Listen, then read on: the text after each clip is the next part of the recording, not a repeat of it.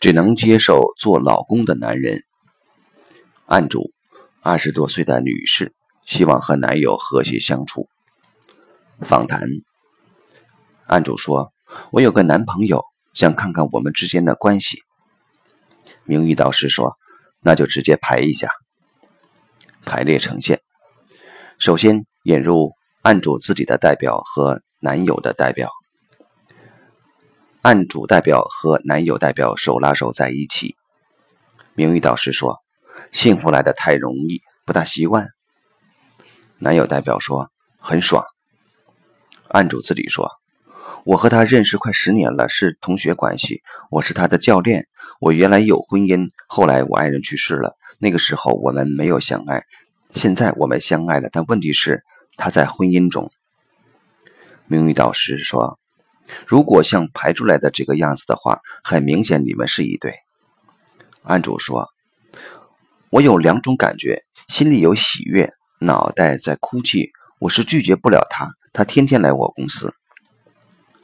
名誉导师说：“是啊，看场上代表的表现是拒绝不了的。”这时引入男友太太的代表，男友太太代表一上来就直接去推开案主代表，很气愤的。他说：“我很生气，我想让他们分手。”案主自己说：“是有困难，我是一种拒绝的外表，但是心是喜欢他的。”名誉导师说：“看这个场面的话，问题是在他身上，啊，指男的那个他啊。”案主的代表跟随名誉导师，对着男友代表说：“这个事情你的处理，你要去负责，不管是不是跟我在一起，你得做决定。”男友的太太代表自发的对男友代表说：“你打算怎么做？”男友代表说：“我喜欢他。”这个他指的是案主的代表。男友太太的代表说：“我会整死你。”名誉导师对案主说：“你得把这个事情交给他去处理。”这个他指那个男友。案主自己的代表跟随名誉导师，对着男友代表说：“虽然我喜欢你，但得等你处理好你的家事再说，这是我的底线。”名誉导师对案主说：“所以你的拒绝，你得保持界限。”名誉导师在场域里放一条界限，这个界限摆在了案主啊及。男友代表太太和男友代表啊，他们三个人之间啊，一边是案主的代表，另外一边呢是男友太太的代表和他男友的代表。案主代表跟随名誉导师对男友代表说：“你先处理好家事再说，你必须处理好你的选择。我要的男人是可以自己负责任的。”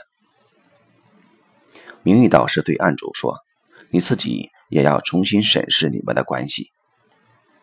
名誉导师询问案主代表，说完后感觉怎样？案主代表说：“好点儿，但我挺害怕他的。”这个“他”指的是男友太太的代表。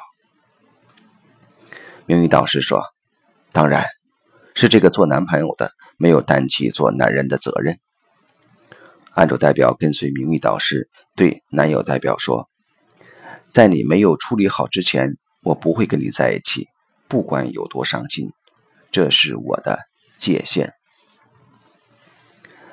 男友代表自发的说：“他很优秀，对我有吸引力，我只想要情人。”这个他是指案主代表。男友代表对着他的太太代表说：“我要老婆，也要情人。”案主的代表自发地说：“我只能接受做我老公的男人。”